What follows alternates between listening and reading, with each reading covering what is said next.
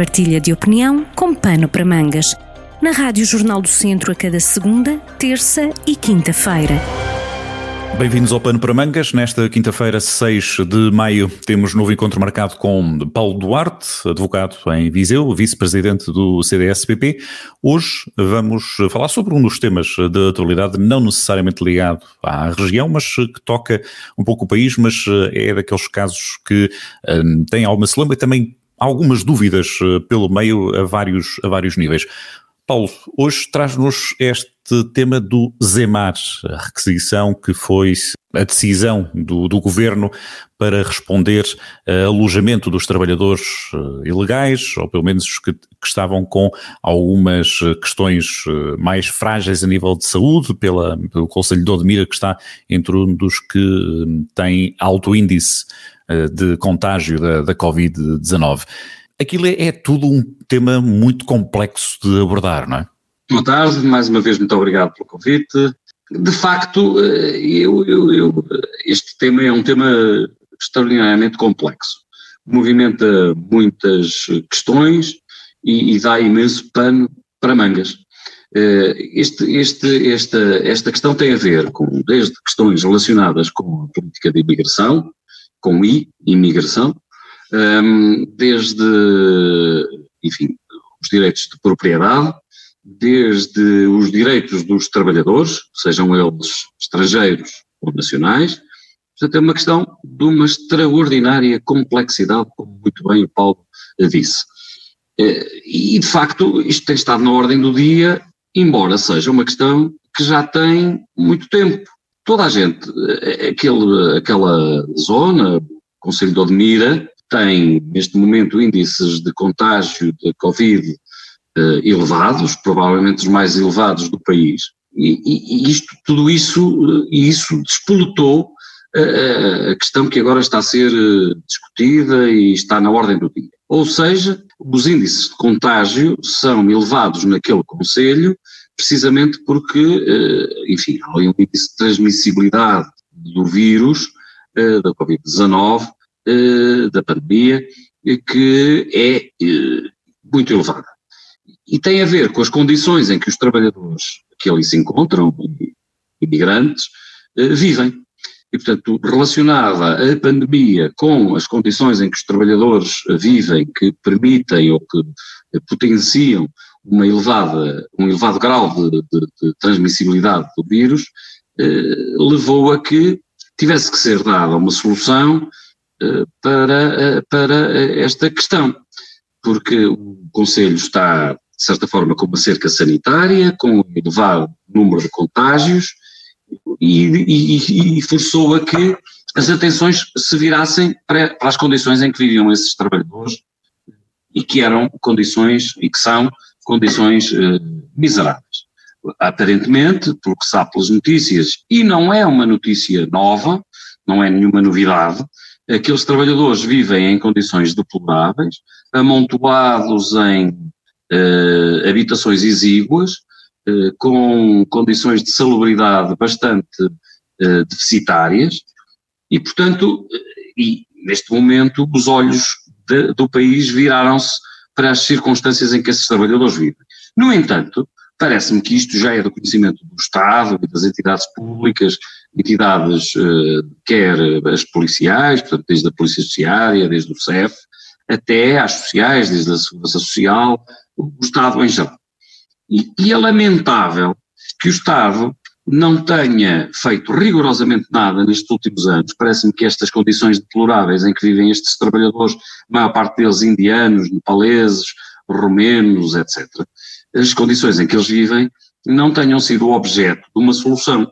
Eh, pelos vistos houve denúncias por parte da Câmara eh, Municipal de, de Odmira, salvo erro, mas que se comprometeu também a criar condições para estes trabalhadores e não o fez. O Estado Central também nada fez. A ACT, a Autoridade para as Condições de Trabalho, pelos vistos parece-me que também não tem condições para verificar em que circunstâncias estes trabalhadores exercem a sua profissão. E, portanto, o Estado, de certa forma, faliu e mostrou a sua falência, eh, quer, quer, quer legal, quer administrativa, quer mesmo moral. porque aquela gente vivia em condições extraordinariamente deficitárias. Mas, oh Paulo, se o, Estado, se o Estado mostrou de um lado alguma, algum desleixo, segundo percebo pela sua interpretação, penso que possa aqui aplicar esse, esse termo, uh, alguma posição mais fraca, tomou uma posição de força, uh, digamos assim, um pouco estranha. Ouvimos dizer que o Estado, o Governo, pelo, ministro, pelo Ministério da Administração Interna, não podia ter feito aquilo daquela maneira, que aquela ordem de requisição civil tinha que vir dos tribunais, que a configuração do Zemar enquanto espaço eh, não era apenas o alojamento turístico, tinha proprietários naquele, naquele espaço.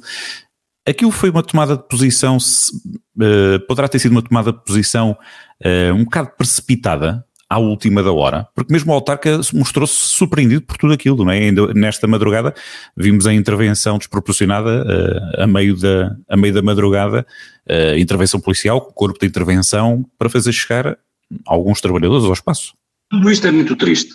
Uh, em primeiro lugar. Quer as circunstâncias em que os trabalhadores viviam e, pro, e o próprio Estado, que lhes falhou e falhou na verificação dessas condições, quer dos próprios empregadores, eu, eu lamento muito, mas de facto os empregadores aqui seguem também a regra do mercado de trabalho contratam quem está disponível nas condições que estão disponíveis e, portanto, eh, o mercado, quando se trata de pessoas, também não, não, não pode ser visto como, eh, enfim, o liberalismo da oferta e da procura, única e exclusivamente.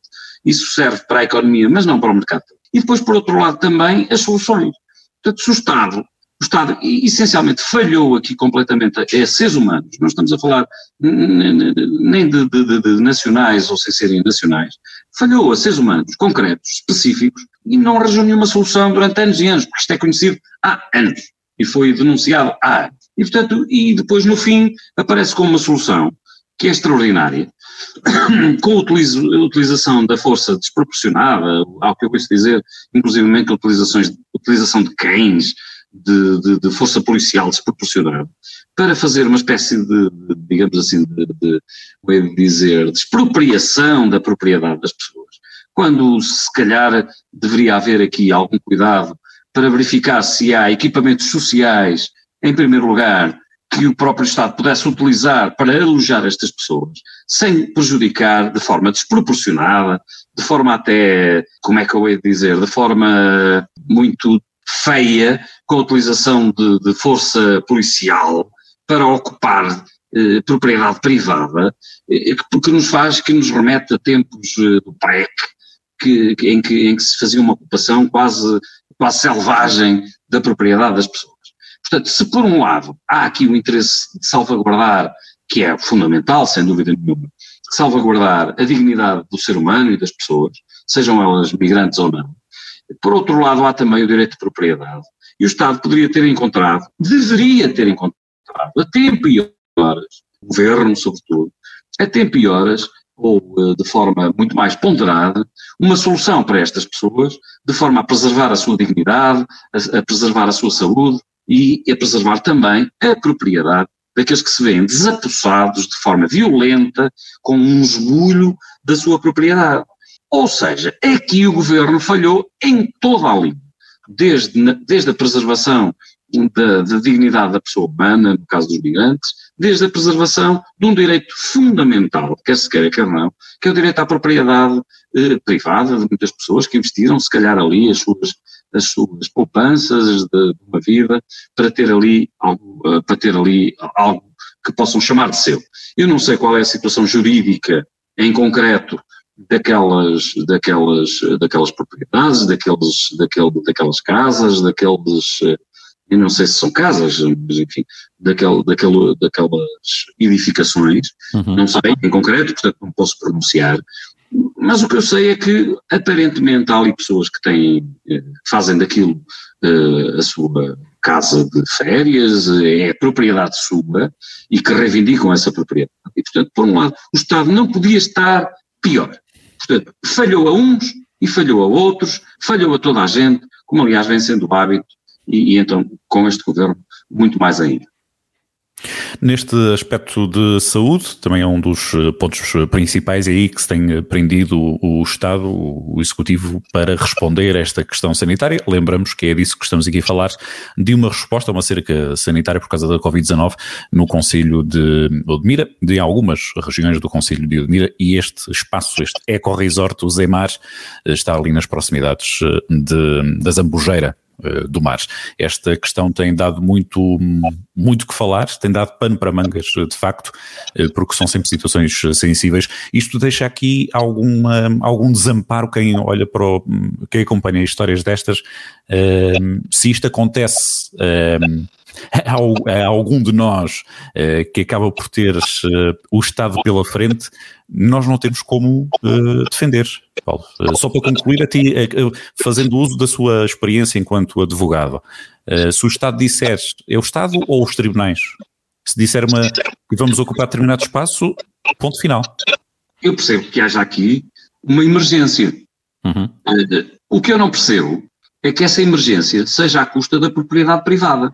Porque o Estado tem a obrigação de ter equipamentos sociais que resolvam este tipo de situações. Portanto, o que, o que me parece é que é necessário salvaguardar a saúde pública, eh, a saúde dos próprios eh, uhum. imigrantes, Como é óbvio. mas, por outro lado, o Estado, que tem uma miríade de equipamentos sociais, que tem, eh, que tem de facto uma, a possibilidade de utilizar todo o seu toda a sua força, todo o seu use império, todo, sua, todo um conjunto de instalações sociais que as próprias câmaras, eh, mesmo as entidades centrais, uhum. Eh, construíram ao longo dos anos, não as utilizem e de imediato se virem para a propriedade privada de quem investiu provavelmente as suas poupanças na, na aquisição de uma, de uma casa ou de, um, uma instalação, seja ela de que natureza for, como é o caso. Portanto, o Estado aqui falhou, quer a uns, quer a outros, e portanto eu não consigo ver aqui maior falência que não seja a do Estado e a do Governo em concreto, nomeadamente do Sr. Ministro da Administração Interna, que utilizou uma força absolutamente desproporcionada para, para fazer a instalação destas uh, pessoas. Portanto, falhou a todos, não conseguiu uh, salvaguardar nada, nem ninguém, agiu tarde e a más horas, e não me parece que, assim sendo, possamos, enquanto cidadãos, ter respeito pela atividade do Estado e muito menos ainda reverência por este tipo de atitudes com a utilização da força policial com cães para desapossar as pessoas dos seus bens. Por outro lado, é necessário proteger esta gente e eu lamento muito que seja desta forma. Paulo Duarte, obrigado por esta reflexão, por alguns tópicos também aqui ajudaram a esclarecer, até fazer um contexto neste, neste cenário. É um dos temas de reflexão, um dos assuntos do momento que vem acompanhando esta semana. Obrigado por esta companhia na rádio, no Pano para Mangas. Paulo, eu até a próxima. Eu que agradeço, até a próxima semana. Partilha de opinião com Pano para Mangas, com podcast em jornaldocentro.pt.